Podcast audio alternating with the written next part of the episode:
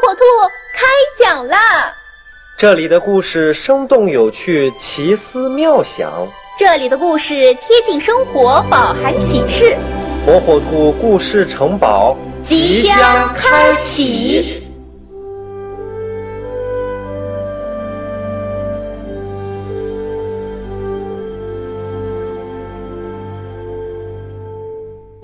小朋友们，大家好，我是火火兔。今天要给小朋友们讲的故事名叫《火火兔戴眼镜》。火火兔觉得，随着岁月的流逝，自己的视力逐渐的衰退了。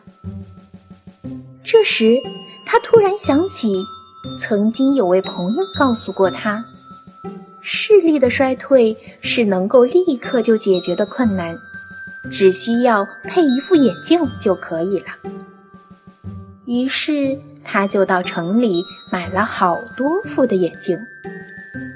火火兔把买来的眼镜这样那样的摆弄，一会儿把眼镜戴在头顶上，一会儿把眼镜又戴在尾巴上，一会儿舔一舔眼镜，一会儿又闻一闻眼镜。